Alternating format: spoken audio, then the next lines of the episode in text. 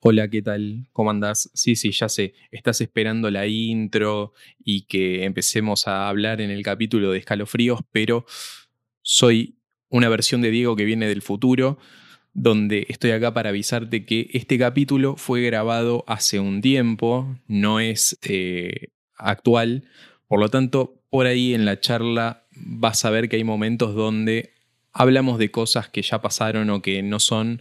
Eh, tan relevantes este, en este momento, como por ejemplo, creo que se menciona la, la discusión de los pan dulce. Nada, es eso, para avisar nada más que esas cuestiones. El capítulo después está muy bueno y hablamos de la película.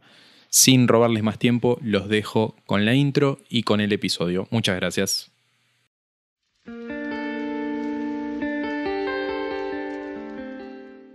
Buenas tardes a todos buenos días, buenas noches. ¿Cómo andas, Diego?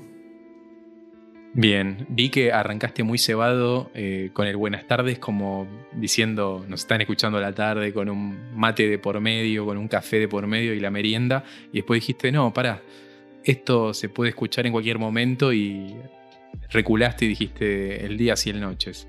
No sé si es la realidad, pero es lo que elijo creer. No, ¿sabes qué me di cuenta? Que este es un episodio bonus track y que va a estar escuchándolo las personas que están atentas a nuestros estrenos seguramente un sábado a la noche, bien arriba para una previa, ahora que se puede salir un poquito más. ¿Vos decís que guardan el episodio para eso?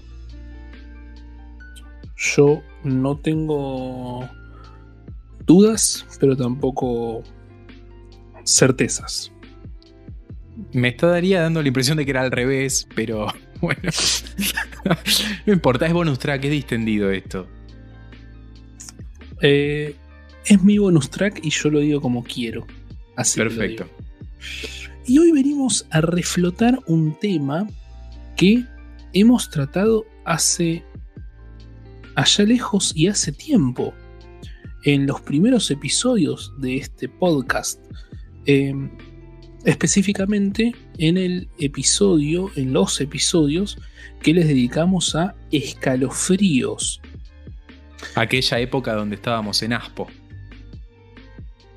Aquella época donde estamos, en donde estábamos incursionando en este mundo y en el cual ni siquiera sabíamos que íbamos a hacer episodios bonus track o en aquella época en donde todavía estábamos testeando cómo funcionaba esto y no sabíamos que íbamos a llegar a 17 episodios o que en el 2021 se viene una temporada 2.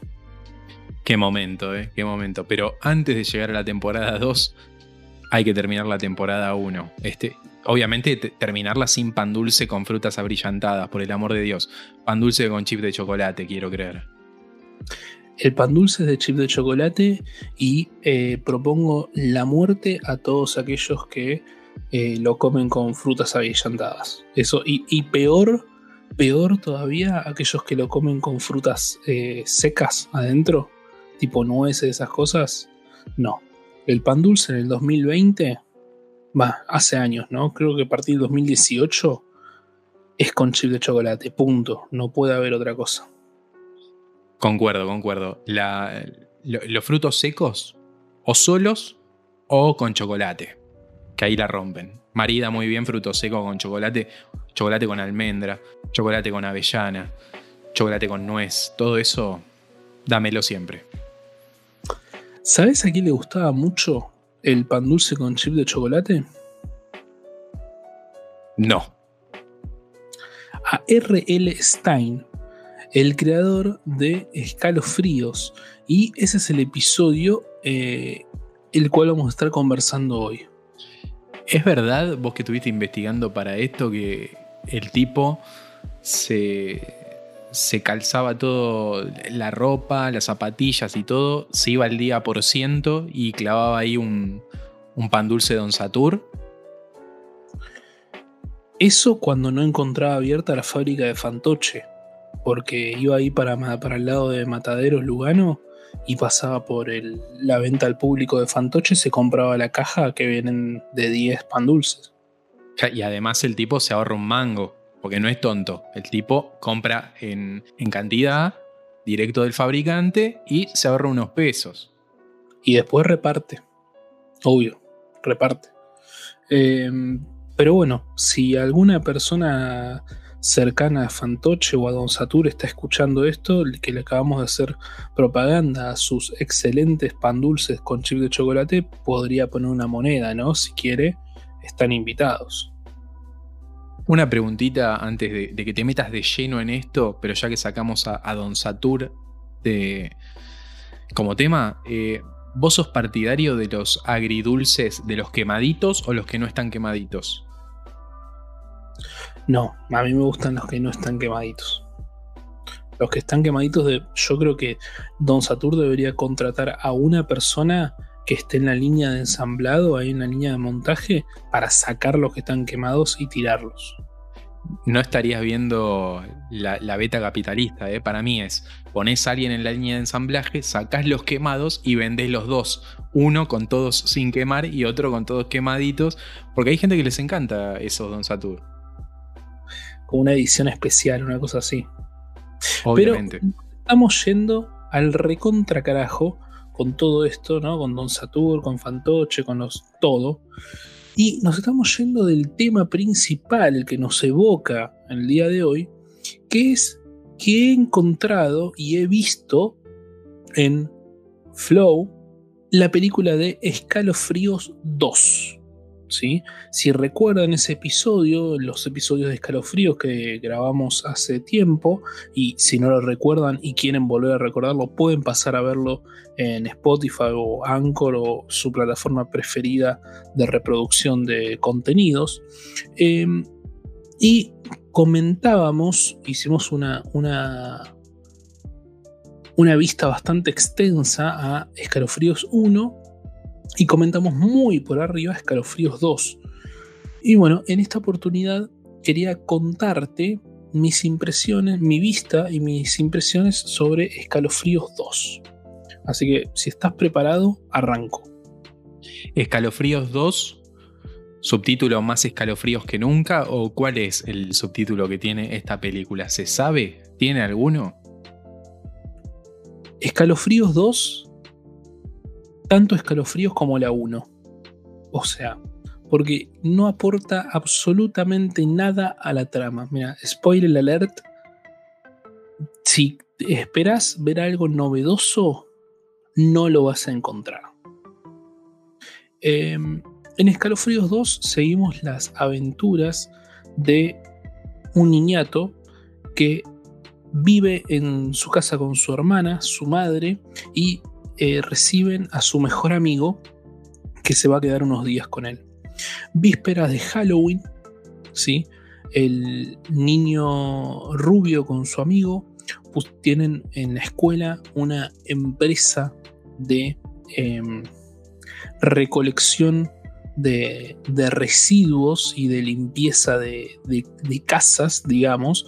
O sea, van a buscar cosas que nadie necesita y reciben un llamado misterioso, porque no se sabe quién es, para que vayan a limpiar una casa abandonada. Cuando llegan al lugar, esto, esto está situado en un barrio de Nueva York, ¿sí? Cuando llegan al lugar, eh, empiezan a limpiar, qué sé yo, encuentran un botón escondido que abre una compuerta en donde encuentran un baúl y adentro de ese baúl había un libro de los que ya vimos en Escalofríos 1 con llave, cerradura, etc. Lo abren, al principio no pasaba nada y después, bueno, se dan vuelta y cuando vuelven a ver el baúl, adentro del baúl aparece Slappy, ¿sí? O también llamado Palmadín, como le gusta decirle a Diego. Bueno, Resulta que se llevan este muñeco, en el camino se cruzan a unos bully, ¿no? que los, jodían en la escuela. Slappy interviene con algo nuevo que hasta el momento esto sí no lo habíamos visto, que es la posibilidad de hacer magia. Slappy tiene poderes mágicos convenientemente para la trama. Entonces, en esa secuencia donde los otros lo estaban, le estaban haciendo bullying a los dos protagonistas, Slappy al, al, líder de, de, los contrincantes, digamos, le baja los pantalones, le hace cosas así medio, medio molestas y llegan a la casa, ¿no? Eh, ahí es cuando se da la revelación de que Slappy puede moverse, puede hablar, etc. Obviamente todo el mundo asustado y Slappy interviene de forma amigable como para ganarse la confianza de los dos protagonistas. ¿Cómo hace esto? Bueno, eh, el protagonista principal tenía un proyecto de ciencias en donde tenía que hacer una torre Tesla, porque justamente el, el barrio en el cual viven es donde Nikola Tesla tenía su fábrica y donde está la torre Tesla, que es muy importante, lo estoy diciendo porque es muy importante para la trama, ¿sí? Sobre todo. Mi pregunta a este punto de la película es la siguiente: es. ¿La única relación con la primera película va a ser Palmadín? ¿O aparece alguno de los personajes de la primera? Este. Aparte de, de Slappy. Aparece. Pero tan poco. Y le dan tan poco protagonismo. Que es como. Es lo mismo que si no hubiese aparecido. Pero lo quiero dejar para más adelante. Si me lo permitís. Em, bueno, ayuda al, niñato con su proyecto de ciencia que no arrancaba, que no arrancaba. Bueno, el Slappy lo ayuda, eh, dobla la ropa, qué sé yo, no sé cuánto. Y después es cuando empieza a caer la ficha de que Slappy no es tan bueno como aparenta, ¿no? Primero, bueno, el proyecto de ciencias la torre Tesla, para el que no lo conoce, eh, tenía la capacidad de trasladar energía o electricidad inalámbricamente. Eh, bueno, empieza a explotar todo el aula donde, donde estaba presentando su proyecto. Después la escucha a la hermana decir que había encontrado a su novio besándose con otra chica, entonces lo, lo, lo va a encarar, Slappy lo va a encarar a este pibe y lo tira de una escalera. Sí, sí, tranqui, no le cabe una, a Slappy no le cabe una. Eh, y ahora, ¿por qué todo esto? Porque resulta que cuando no investigando en internet, encuentran que R.L. Stein había vivido en ese mismo barrio donde viven ellos la casa que habían ido a limpiar era justamente la casa que había dejado abandonada R.L. Stein y este era el libro que encontraron era un primer manuscrito que Stein nunca había publicado y nunca había terminado. Entonces, si este Slappy es de un manuscrito que eh, Stein nunca había terminado, quiere decir que existe más de un palmadín, más de un Slappy. Porque si abren dos libros de Slappy a la vez, pueden coexistir dos palmadines a la vez. Claro, sí, sí. A ver, eh, pueden existir tantos como manuscritos ya haya eh, escrito, justamente, me pareciera a mí, ¿no? Y mi segunda pregunta es, descubren que la casa es una casa donde vivió Stein, pero ¿quién hizo el llamado para que vayan a limpiar? ¿O se devela después? No se dice en ningún momento de la película. No se sabe. Ok, polilla, digamos. Sí, sí, sí. Es una de esas preguntas que nunca tendrán respuesta. Ok, polilla. Em, bueno, investigando encuentran el número de algo así como un presidente de un club de fans de Stein. Llaman para pedir ayuda y resulta que, bueno, primero se hacen medio los misteriosos en la película con los planos que hacen de un zapato, de una mano, de un tipo de espaldas. Resulta que es R.L. Stein, el mismísimo Jack Black que aparece en la primera película, vuelve a aparecer en esta segunda. Los chicos, eh, Jack Black no atiende el teléfono, los pibes dejan un mensaje diciendo que necesitaban su ayuda, etcétera, etcétera, agarra la máquina de escribir, la misma que utilizó en la primera película para terminar el cuento y que termine la película y viaja hasta Nueva York para ayudar a estos pibes. ¿sí? En total, desde esta primera escena que aparece hasta que termina la película, creo que en minutos eh, generales debe aparecer unos 4 minutos de película Jack Black. ¿sí? Esa es la única conexión que tiene con Escalofríos 1. Y quizás ya acá en esta segunda el presupuesto no era el mismo.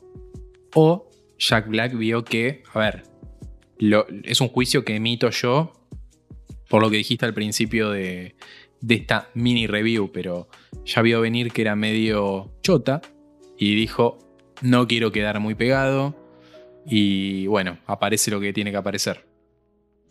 De hecho, eh, es probable lo que decís vos en cuanto al presupuesto, porque pese a que es una película posterior a la 1, en la calidad de los efectos es inferior a la primera parte. ¿Sí? Se nota que le pusieron una moneda un poco menos importante. Eh, continuando con la historia. Bueno, Jack Black viaja a Nueva York para ayudar a estos pibes y resulta que Slappy, el cuento, el manuscrito de este libro, lo que decía era como que Slappy estaba cansado de estar solo y quería una familia. Principalmente quería tener una madre, porque un padre ya había tenido, que era Stein, y lo había abandonado, entonces ahora quería tener una madre. Y cuando no, secuestra a la madre de estos pibes. ¿sí? Se la lleva a la fábrica de Nikola Tesla y mediante la torre Tesla que todavía estaba en el lugar, hace que se expandan sus poderes hacia toda la ciudad que estaba justamente toda decorada por Halloween y toman vida todos los monstruos que están en ese lugar, ¿no? Vamos a ser también sinceros en algo. No, a ver, no sé si vos haces el mismo juicio de valor, pero hasta ahora es un choreo de la primera. Es exactamente la misma historia. Es exactamente igual a la primera. Salen del libro, reviven los monstruos, los llaman a Stein y ahora les voy a contar cómo termina esta movida. ¿sí? Eh, hay un personaje muy simpático que es el señor Cho, que es el vecino de esta familia, que, si no me equivoco, si no me equivoco, es el oriental que aparece en Hangover. ¿Sí? No sé si tenés la película de Hangover, que aparece un chino por ahí dando vueltas. Yo me imagino que es el mismo señor que hace eh, del profesor de español en Community. Me parece que es ese mismo actor. Es, es oriental y es médico el chabón en la realidad. Si es el que estamos pensando. Voy a hacer un googleando en vivo, así no digo boludeces, y vos seguís, por favor. Dale. Bueno, la película se resuelve prácticamente en 5 o 6 minutos cerca del final. Eh, esta misma torre, bueno, obviamente igual que en la primera película, la forma de atrapar a los monstruos es abriendo este mismo libro adelante de los monstruos, el, libro los absorbe. Eh, cuando llegan a la batalla, a la super batalla final, en la punta de la torre Tesla, la torre con, que está conectada a la electricidad es como que le da una, un booster al libro haciendo que tire a Slappy a la mierda, sale volando y no nos enteramos nada más de Slappy hasta ese momento. Para ese momento vuelve a aparecer Jack Black, o sea, lo nombré a mitad de la película y estoy en el final. Vuelve a aparecer Jack Black con la máquina de escribir todo, se baja del auto y dice, ya llegué, ya llegué, los vengo a ayudar que yo. Los pibes lo miran y le dicen, no, pero nosotros ya terminamos, ya, ya resolvimos todo. Ah, bueno, se da media vuelta y se va. O sea, eso es todo lo que hace Jack Black en esta película, en su papel de R.L. Stein. Y finaliza la película con esto mismo.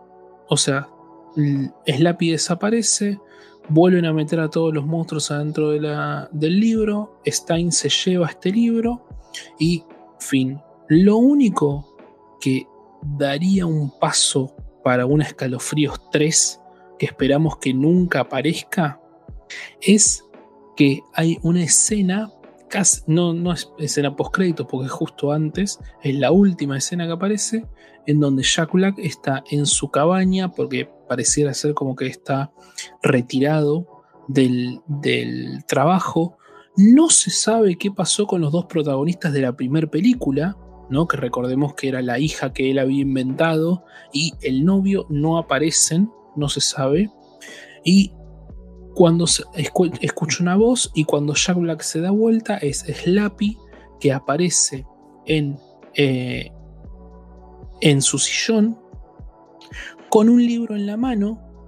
Le dice que él lo había escrito, o sea que el mismo Slappy lo había escrito y que el protagonista de esta historia era R.L. Stein. Lo abre adelante de él y el libro absorbe a eh, Jack Black y ahí es cuando termina la película.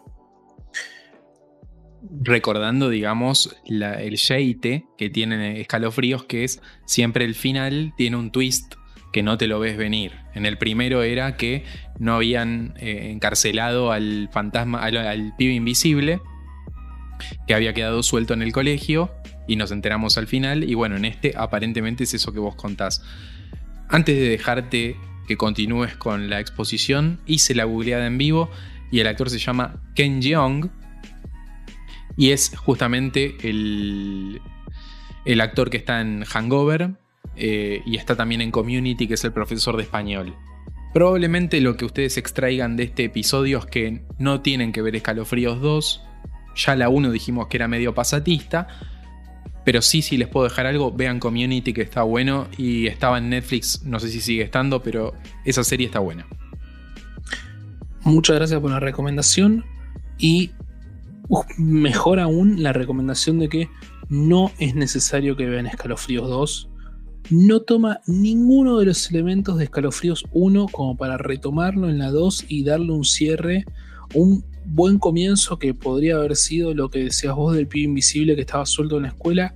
No se sabe nada. Los protagonistas de la 1 tampoco se sabe nada. Es como si hubiese sido otra película totalmente aparte. De hecho, por la forma en la que está escrita y cómo está resuelta, hasta, mira, hasta dudaría de que la haya escrito el mismo R.L. Stein o, eh, o que por lo menos haya tenido el aval de él justamente me das el pie para preguntarte una cosa más que quería saber. Cameo del, Stein original, ni por asomo. Tampoco aparece ningún cameo del, Stein original. Por eso es que te digo que eh, dudo mucho, dudo mucho que esté eh, avalada o escrita por el Stein original. La verdad, no, no presté mucho atención si aparece en algún momento escrita por o algo de eso que sí aparece en la 1. Sí se, sí se sabe que es de la misma empresa que tiene los derechos de los libros, eso sí. Sí, pero no sabría decirte si está escrita por el, eh, el autor de los libros y de la primera película. Así que, bueno, básicamente ese es mi, mi review de Escalofríos 2. Si alguno está interesado, creo que en estos días puede buscarla en Flow, eh, porque va a aparecer y si no, como es una película que hace poco apareció en, los contenidos, seguramente la van a estar dando de vuelta. Y si tienen ganas de verla para sacarse las dudas, para compartir sus impresiones, para decirnos qué les pareció, háganlo. Los invitamos a que pasen por nuestro Instagram y nos escriban. Y bueno, eso ha sido todo por hoy, Diego. Buenísimo, me llevo eso entonces, que, que con haber visto la 1 vi la mejor película de escalofríos y, y que si hubiese visto la 2 tampoco es que necesitaba haber visto la 1 a priori. Así que me quedo tranquilo y me ahorraste de, de si en algún momento se me cruzaba por la cabeza mirarla, directamente la voy a pasar por alto. Así que te agradezco en nombre mío y calculo que en nombre de los oyentes que también estaban pensando en verla o que decían, che, este domingo a la tarde, ¿qué me puedo fumar? Escalofríos 2 eh, sáltenla. No, ya he perdido una hora y media, una hora y veinte de mi vida para venir a resumirles en 25 o 26 minutos que dura este, este bonus track y decirles que aprovechen el tiempo en otra cosa. Así que los queremos mucho, muchas gracias por escucharnos, muchas gracias por compartir, por suscribirse, por seguirnos, por tirarnos likes y todas esas cosas que hacen semanalmente que nos llenan de mucha, mucha energía para seguir haciendo esto que nos gusta, que queremos y que amamos, que es ahora todos tienen podcast. Muchas gracias, hasta luego, chau chau. Chau chau.